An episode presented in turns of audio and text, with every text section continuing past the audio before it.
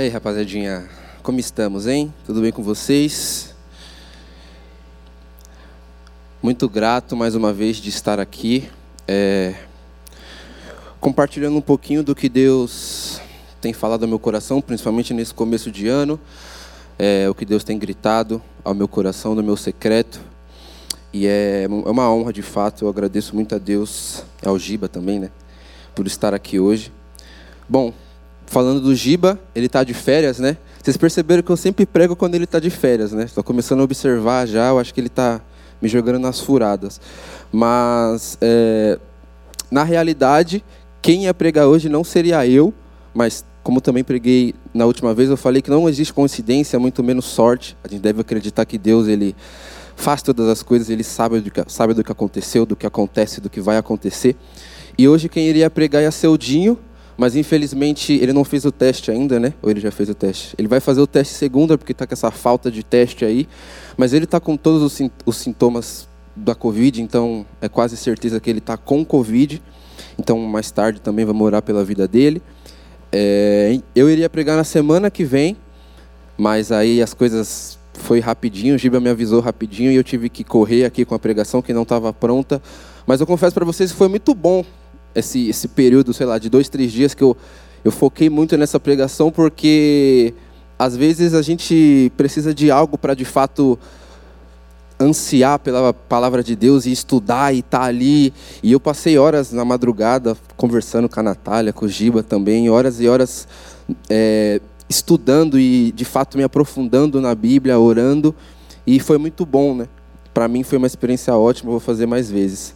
Mas enfim, é, tocando no assunto Covid, né? Que eu toquei com o Dinho. É, o Giba, gosto muito do que o Giba está falando um pouco no começo dos cultos e eu quero reiterar aqui para vocês. Independente se você é de direita, de esquerda, de frente, de costa, de todos os tipos, vacinem-se. É, eu acho que, pô, muitas pessoas que não estavam aqui antes, ou na semana passada ou na semana retrasada, já estavam. João Marcos, por exemplo, estava com Covid, a família dele pegou Covid e hoje ele está aqui de volta. E ele só está aqui, ele só não ficou internado, em coma, ou de fato ficou tão mal a ponto de ir para o hospital porque ele se vacinou, sabe? Então a gente não está tendencioso nem para um lado nem para o outro, mas isso aqui é um cuidado, é um cuidado coletivo, não é um cuidado só com você, é um cuidado para todos. Então, vacinem-se, eu só estou esperando dar o tempo para mim já furar de novo aqui, tomar a terceira. Creio que o Gibe e a Mari já tomaram a terceira, minha mãe já tomou a terceira. Então, rapaziadinha, vacinem-se e vamos que vamos. Amém? Então, é, na semana passada e na semana retrasada, o Giba, ele tá, a gente está nessa série, né? Assim cremos. E a gente está pegando bastante é, Gênesis, bem o começo mesmo, o começo de tudo, né? O começo da humanidade, como a, humanidade foi feita, como a humanidade foi criada. E no primeiro culto do ano, né, basicamente, do Radical Team, o Giba falou um pouco que Deus ele criou a terra, ou seja, Deus cria Deus sustentou a terra, sustenta a terra, né? Ou seja, Deus sustenta e Deus organiza. Ou seja, Deus é um Deus criador, Deus é um Deus sustentador e um Deus organizador. Ele citou aqui várias filosofias, várias teorias, mas como já está no nome, né? Isso está tudo no campo da teoria e no campo da hipótese. E é, é, às vezes até meio engraçado, porque a primeira frase da Bíblia é: No princípio Deus criou. E, e você pode discordar ou você pode não concordar, mas isso é uma afirmação clara, isso é uma verdade, isso é uma verdade absoluta. No princípio, Deus criou. Então, o Giba falou um pouquinho com a gente sobre isso. É... e na semana passada, ele falou um pouco que nós fomos feitos para um propósito, ou seja, que nós fomos feitos à imagem e semelhança de Deus, que nós estamos aqui por um propósito que é, nós precisamos viver em comunidade, como ele postou um videozinho aí no Instagram dele, que nós precisamos viver em comunidade e que nós possamos de fato expressar quem Deus é aqui na Terra. Nós somos feitos para isso, nós somos feitos à imagem e semelhança dele. E hoje eu vou falar um pouquinho é, da liberdade que nós temos desde Gênesis, da liberdade que nós temos desde tudo isso que Deus falou, desde tudo isso que, que, que o Giba falou para a gente, que o Giba é, conversou com a gente. E é muito engraçado porque acho que a maioria aqui, né, ou você está no ensino fundamental, ou você está no ensino médio, ou você está na faculdade. Mas hoje a gente vive num, num ciclo social, com a galera da nossa faixa etária, que, que eles, as pessoas querem fazer o que elas querem basicamente. As pessoas elas querem ser livres com muitas aspas, as pessoas querem ter liberdade com muitas aspas, as pessoas não querem se sentir presas a algo, muito menos a alguém, sabe? Elas não querem ter um compromisso verdadeiro com nada ou com ninguém ou com algum tipo de religião. É, e eu gosto muito dessa parada de compromisso verdadeiro e eu quero contar uma história para vocês. Quando eu estava no ensino médio, tem mais ou menos 2022 agora, né? Tô com esse dele, é, às vezes eu penso que é 2021. Mas eu saí do ensino médio tem três anos, mais ou menos. E quando eu estava no ensino médio, conversando com os meus amigos, é, e a gente conversa de tudo, né? Eu sempre falava que o meu maior sonho é casar e posteriormente ter filhos, enfim, constituir uma família. E esse sempre foi meu maior sonho e vai ser, daqui a pouco vai se concretizar, se Deus quiser. Mas é, esse sempre foi meu maior sonho. E sempre que eu contava isso para os meus amigos, eles sempre riam de mim. Mas eles não riam, tipo, me zoando, sabe? Tirando uma com a minha cara ou zombando de mim. Eles riam porque é algo estranho para eles. Tipo, mano, como assim você tem 17 anos e você quer casar? E seu sonho é casar? Tá ligado? Tipo, tem gente aqui que faz seminário e tudo mais. Imagina você no terceiro ano de ensino médio falar, o cara perguntar, mano, o que, que você vai fazer de faculdade? Eu vou fazer seminário, mano, teologia. Você tem 17 anos, 16 anos e você quer fazer teologia, tá ligado? Então, essas coisas acontecem muito em nosso meio, sabe? É, e no ensino médio, no próprio ensino médio, no terceiro ano também, eu estava conversando com um amigo meu, ele é cético, ele é ateu, e a gente estava conversando literalmente sobre o que a gente conversou nas semanas passadas, sobre a criação do mundo, da onde tudo surgiu. E ele me falou uma frase que eu nunca vou esquecer, que ele falou, eu estava debatendo com ele, óbvio, né, defendendo a ideia e a certeza, né, e a verdade que Deus criou os céus e as terras, mas ele chegou em mim e falou, beleza, eu posso até acreditar que Deus criou a terra, mas se ele criou a terra, ele abandonou a terra, porque vem aquela clássica pergunta, ah, se Deus é bom, por que, que tem sofrimento na África? Se Deus é bom, por que, que tem miséria e não sei o quê? A clássica. Então, o primeiro ponto e a primeira coisa que a gente vai conversar aqui é que Deus ele não abandonou a criação. É, eu quero que vocês abram aí a Bíblia de vocês em Salmos. Inclusive eu tenho que pegar a minha ali rapidinho, calma aí. Quando vocês vão abrindo.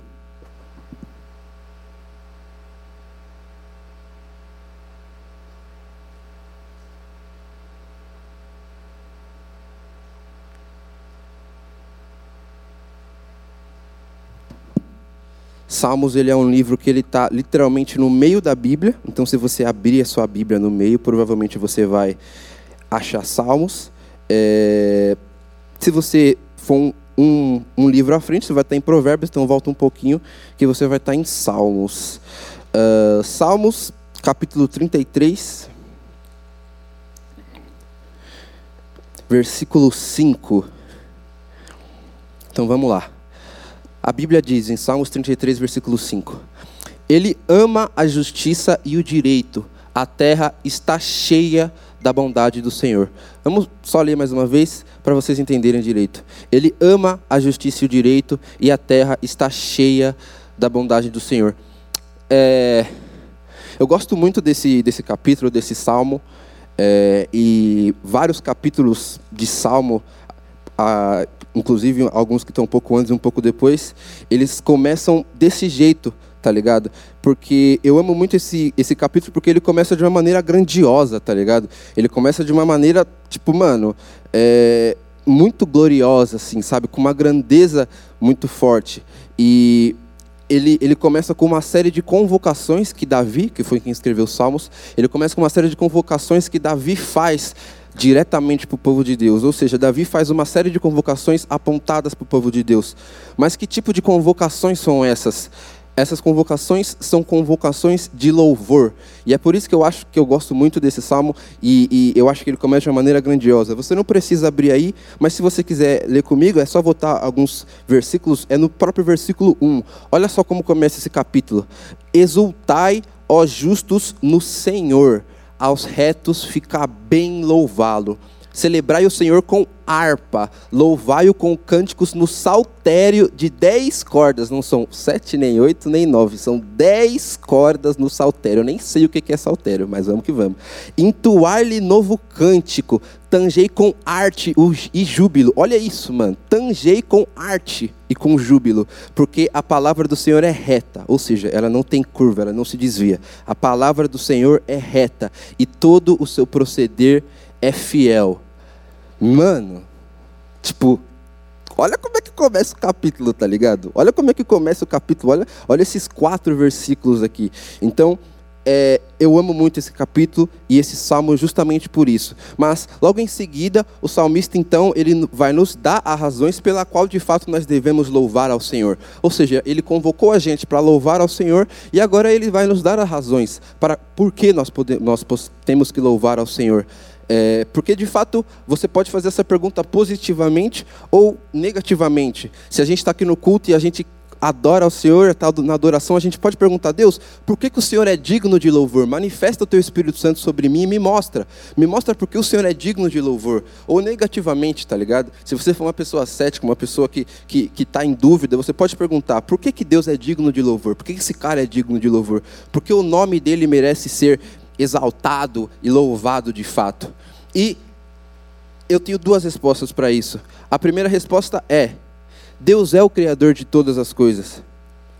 E como eu falei, isso é um fato, isso é uma verdade. E como Criador de todas as coisas, Ele tem autoridade sobre todas as coisas, Ele tem direito sobre todas as coisas, Ele tem jurisprudência sobre todas as coisas, Ele tem o domínio sobre todas as coisas, Ele domina todas as coisas. Mais para frente, Davi vai dizer: Os céus, por Sua palavra, se fizeram, e pelo sopro de Sua boca, o exército deles. Isso está no verso 6. Mais para frente ainda ele vai dizer: Pois Ele falou e tudo se fez, Ele ordenou e tudo passou a existir. Isso no verso 9. Ele está relembrando a narrativa de Gênesis aqui. Ou seja, Deus ele não trabalha com uma matéria, com uma massinha que foi dada para ele, com algo que alguém deu para ele e ele construiu. Não, Deus ele trabalha com, com nada. Ele trabalha do nada, ele não trabalha com algo pré-criado, com algo pré-proposto para ele, ele trabalha com nada, e por meio do nada ele fez, por meio do nada ele fez por meio da sua voz. E esse é um dos motivos para a gente adorar o Senhor. Sabe, numa era, numa fase onde a gente vive, onde quase tudo é, é digital, quase 100% das coisas são digitais, onde muitos adolescentes preferem ficar no TikTok ao invés de ter um momento de qualidade com seus amigos, preferem ficar no Instagram do que ao invés de ter um momento de qualidade com seus pais, sabe? É, eu acho que esse é um motivo claro para a gente adorar o Senhor, porque a graça dele de alguma forma nos alcançou, sabe? É, só de você estar tá aqui, cara só de você estar tá aqui, a graça de Jesus já te, já te alcançou. A gente poderia estar tá em qualquer lugar, a gente poderia estar, tá, sei lá, em um barzinho, a gente poderia estar, sei lá, numa balada aqui perto, mas você decidiu vir aqui. E só esse fato já prova que a graça de Deus nos alcançou. E a graça de Deus nos alcançou mesmo na adolescência. Todo mundo aqui é jovem, adolescente, só a Natália, né, que tem que fazer essa piada, né, gente? Não, não pode deixar.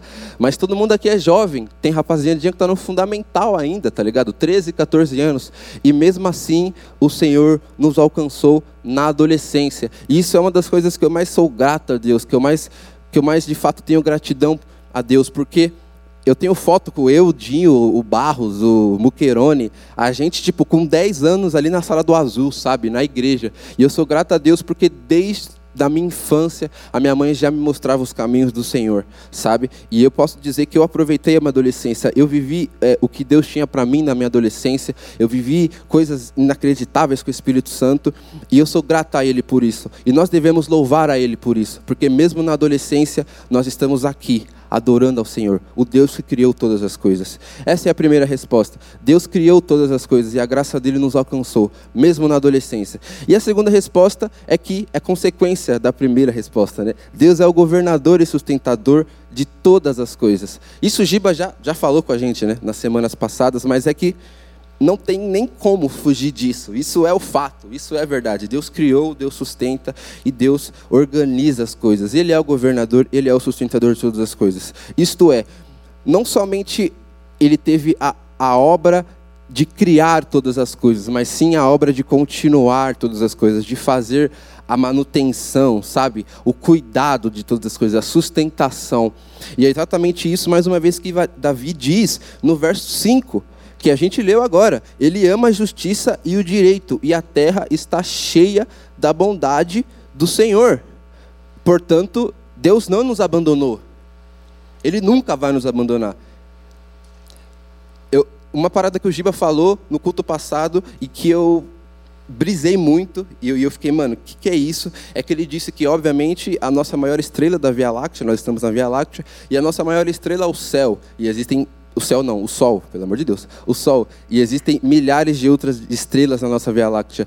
E no, a, nossa, a, a, a, nossa galáxia, ela é uma dentre milhões, bilhões e trilhões de galáxias.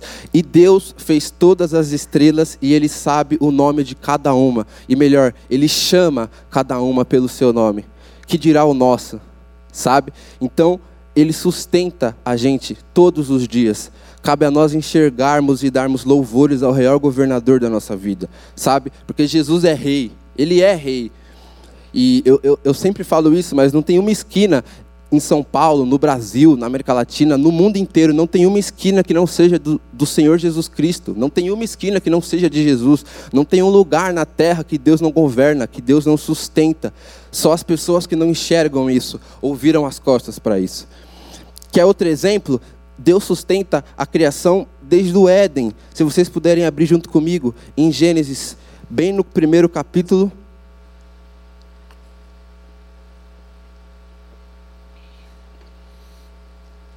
Gênesis, o primeiro livro da Bíblia, né? Então, é só abrir a Bíblia que você já vai estar em Gênesis, capítulo 1. E o verso 30. É, basicamente, aqui o capítulo ele vai de fato começar é, tudo, então é a criação dos céus e da terra, de tudo que tem neles, e assim por diante. Ele explica o que ele fez em cada dia, no primeiro, no segundo, no terceiro, no quarto, no quinto e no sexto, e no sétimo ele descansou, né, ele contemplou, enfim. Mas no verso 30 diz: e a todos os animais da terra, e a todas as aves dos céus, e a todos os répteis da terra, em que há fôlego de vida. Toda erva verde lhe será para mantimento. E assim fez. Ou seja, Deus deu aos homem, ao homem, né? Homem aqui o ser humano, Adão e Eva. Deus deu ao homem todas as ervas que dão semente e se acham na superfície da terra e todas as árvores em que há fruto que dê semente isso vos será para mantimento. Ou seja, ele deu, ele sustentou, ele manteve. Falou, rapaziadinha, ó, tem árvore pra caramba, tem muito fruto, come, que é para vocês. Ele sustentou aí, ele manteve. Isso é mais um exemplo de que Deus não nos abandonou e que ele nos sustenta. Lá no Éden, ele já sustentava e sustenta desde aqui. Então, os adolescentes da sua escola e os jovens da sua faculdade, eles precisam ouvir isso: que Deus não nos abandonou, muito pelo contrário, ele nos sustentou, ele nos, ele nos criou e ele nos sustentou até hoje. E se alguém falar para você, cara, Deus abandonou a terra, você mostra Salmo 33 para ele e fala: amigão, a terra está cheia da bondade de Deus, lotada.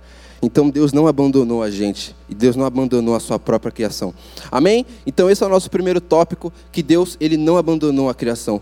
O segundo tópico é de fato a continuação de tudo isso, o processo da queda do homem e a deturpação do evangelho e do homem também, né? Ou seja, Deus criou e Deus manteve, Deus deu as árvores, Deus é, deu os frutos e as sementes e o homem caiu. Bom, no princípio é interessante que, no princípio, Deus já tinha dado liberdade para o homem e os abençoado. Como assim, Samuel, abençoado? Sim, Deus abençoou o homem em si. E isso está em Gênesis 3, você também não precisa abrir.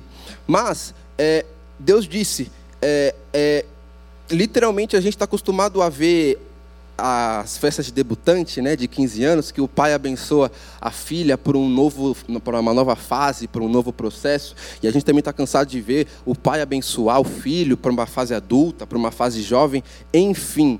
Mas foi literalmente isso que Deus fez aqui com Adão e Eva. Ele os abençoou. Ele literalmente chegou para eles e falou: Olha, eu os abençoo, podem ir, multiplicai, né? Ele fala: multiplicai a terra. Ou seja, ele falou, rapaziadinha, as árvores estão aí, pode comer, pode ter fruto para caramba, tem erva para caramba, pode comer e multiplicar, e pode ter filho. Ou seja, Deus deu liberdade para eles, Deus deixou eles livre, livres para fazerem, para multiplicar, para comer e para se manter. Mas, mas, todavia, entretanto, a serpente mais sagaz que todos os animais selvagens que o Senhor Deus tinha feito, disse à mulher: É assim que Deus disse, ou seja, ela afirmou: É assim que Deus disse: Não comereis de toda a árvore do jardim. Isso está também no capítulo 3, na, bem no primeiro, no primeiro verso. E eu vou ler de novo, para a gente conseguir entender. É assim que Deus disse: Não comereis de toda a árvore do jardim. Aqui, rapaziada, há tipo assim, uma claríssima deturpação da palavra de Deus. Na realidade, Deus disse isso aqui, ó: de toda árvore do jardim comerás livremente. Olha a palavra aí, livremente. Ou seja, de toda árvore do jardim comerás livremente. E aí vem o cuidado, e aí vem o sustento. Mas da árvore do conhecimento do bem e do mal não comerás. Ou seja, ele deu tudo para você comer, para Adão e Eva comer, mas ele cuidou ainda e falou: Ó, oh, vocês podem comer todas, menos essa aqui, conhecimento do bem e do mal. E às vezes as pessoas falam para a gente o que a gente não deve fazer, o que a gente deve fazer, mas não fala a consequência. E ele ainda disse a consequência. Ele falou: se comer a árvore do bem e do mal, vocês vão cair, rapaziadinha. Vai cair vai cair. Então vocês podem comer livremente, mas da árvore do conhecimento do bem e do mal não comerás, porque vocês vão cair.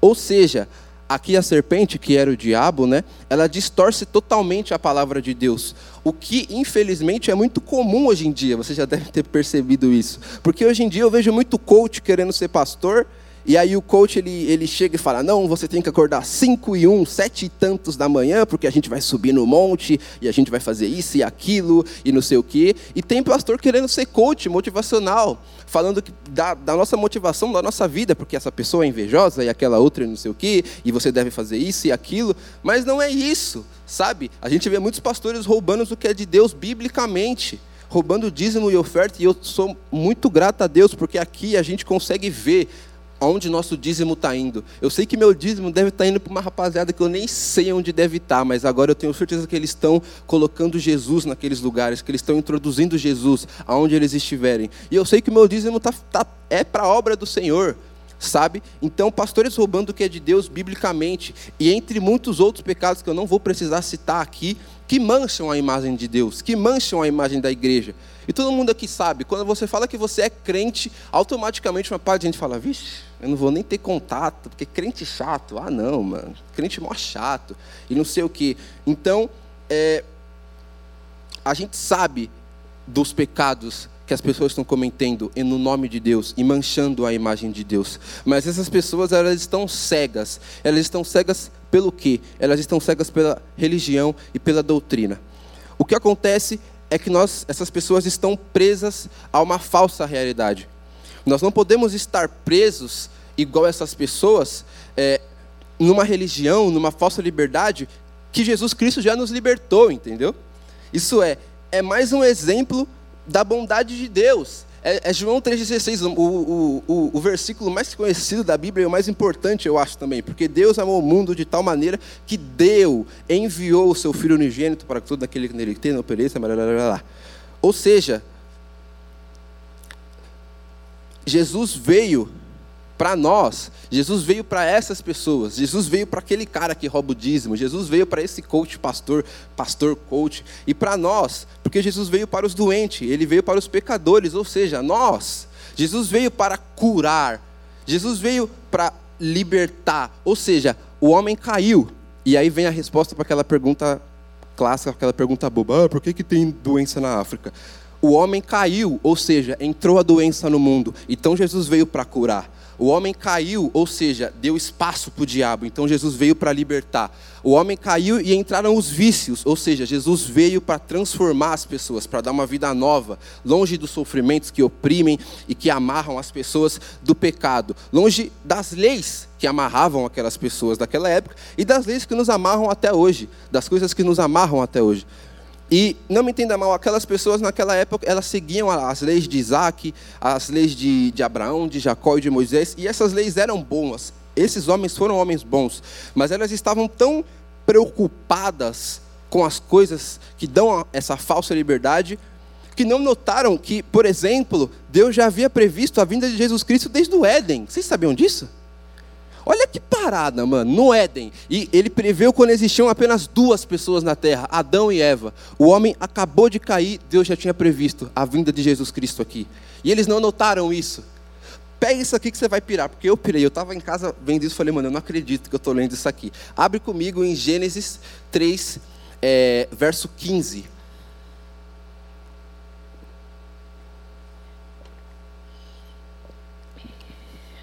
Geral abriu? Sim? Não? Talvez? Não sei. Abriram? Então vamos lá. Gênesis 3, verso 15. Porém, inimizade entre ti e a mulher, entre a tua descendência e o seu descendente. Este te ferirá a cabeça e tu lhe ferirás o calcanhar. Eu vou ler só a parte que mais interessa para a gente aqui. Este te ferirá a cabeça e tu lhe ferirá o calcanhar. Nesse versículo é dito, é, vou explicar, né, gente, para você que não entendeu nada, tipo assim, como assim você vai ferir meu calcanhar, vai ferir minha cabeça? Eu vou explicar para vocês. Nesse versículo é dito que descendente da, o descendente da mulher iria esmagar a cabeça da serpente. E isso se fez com Jesus Cristo. Cristo é quem derrotou Satanás quando ele ressuscitou dentre os mortos. Então vamos lá. Quando ele fala, este te ferirá a cabeça, essas palavras são dirigidas para descendente, para o descendente da mulher, ou seja, Jesus, para o descendente de Eva. Jesus ferirá, não só ferirá, como de fato feriu a cabeça de Satanás. Isso aconteceu quando Jesus Cristo completou a sua obra na redenção, salvando nós pecadores e ressuscitando dentre os mortos. E toda a Bíblia aponta para isso, desde Gênesis, desde o Éden, apontam para isso.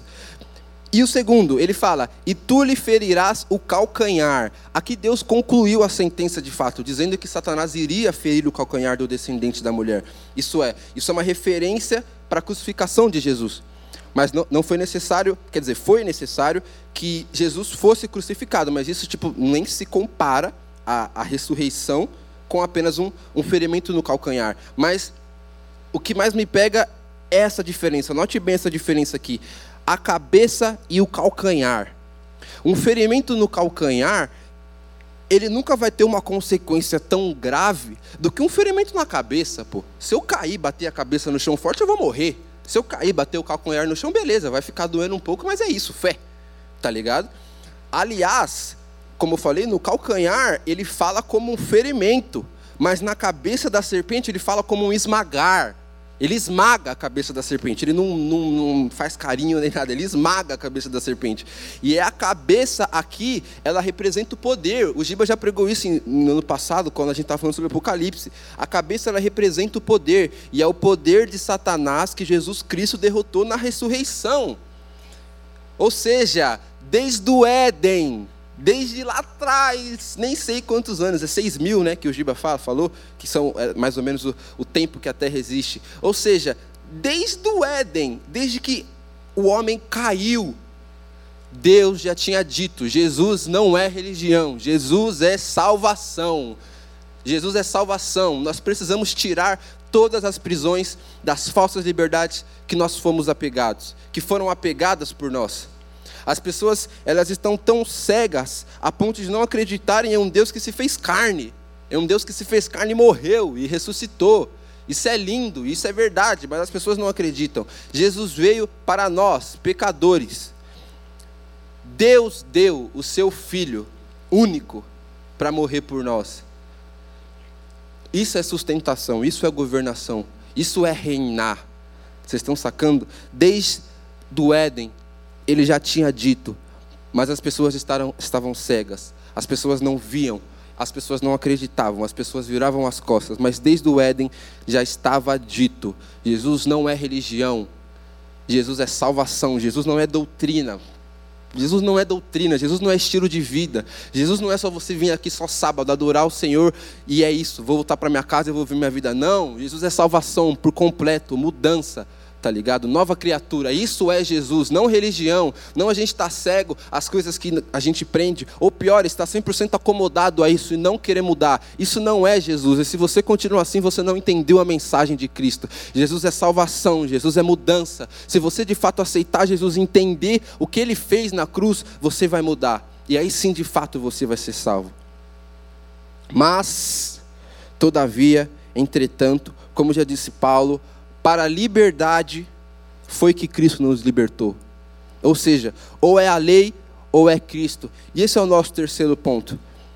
Para nós termos de fato essa liberdade que Deus já está falando desde Gênesis, é preciso que nós demos liberdade. Isso a gente vai ver em Gálatas, no capítulo 5.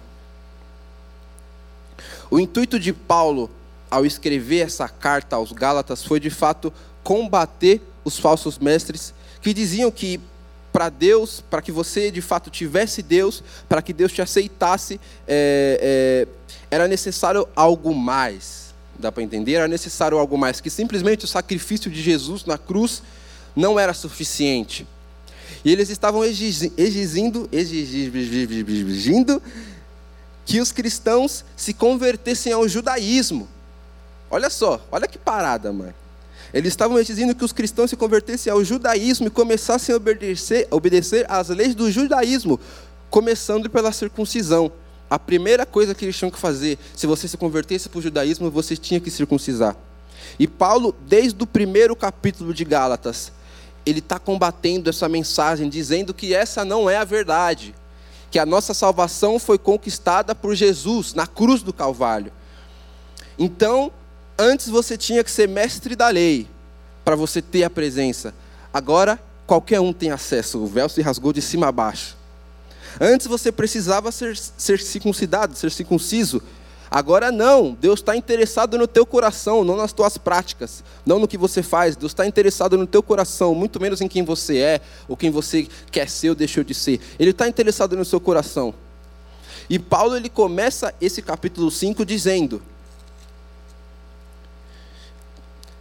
Cristo libertou vocês para viverem em liberdade. E agora vocês estão querendo retornar para a escravidão? Ou seja, Jesus nos libertou para nós vivermos livres, para nós podermos escolher. Isso é liberdade. Nós temos a liberdade para escolher. E aí, eu fico pensando, no ensino médio também eu ouvia muito, tipo, mano, crente é mó preso, não pode fazer nada, mano. Crente é isso, crente é aquilo. Eu quero, mano, sair, crente não tem liberdade. Mas olha o paradoxo, né? Olha a hipocrisia disso. Eu sou livre em Cristo, ou seja, eu não estou preso a nada. Eu não estou amarrado a nada. Eu posso escolher o que eu vou fazer, porque eu estou livre. Eu estou, eu não estou preso. Agora a pessoa que está viciado em álcool, ela está livre do quê? O que, que a pessoa que está viciada? Em álcool está livre. O que, que a pessoa que está viciada em, pornografia ela está livre? Ela está livre do quê? Jesus veio para libertar essas pessoas, essas pessoas que estão presas, amarradas nos vícios e nas religiões e na falsa liberdade que elas acham que têm. Ou seja, as pessoas estão querendo retornar à escravidão, porque ela de fato está escrava, né? Do vício dela. Então, viver uma religiosidade baseada em regras e na justificação de que só tem liberdade fora de Cristo, é a mesma coisa do que a gente cometer idolatria a uma falsa religião, porque é isso que as pessoas estão fazendo. Agora, a pergunta é para você, obviamente você não precisa responder. Você quer voltar para a escravidão? Você quer voltar para os vícios que você tinha ontem e para as coisas, os pecados que você tinha ontem? A gente está querendo voltar para a escravidão? Então, para que esse ano de fato comece bem, nós precisamos dar a liberdade para Cristo nos corrigir e consertar o nosso coração, sem preguiça, sabe? Sem preguiça, sem amarra, sem inatividade. Entretanto, para que esse ano seja um ano de conserto, nós precisamos entender que essa liberdade que vem desde Gênesis, ela não está em religião, mas ela está em Cristo Jesus e nele há salvação.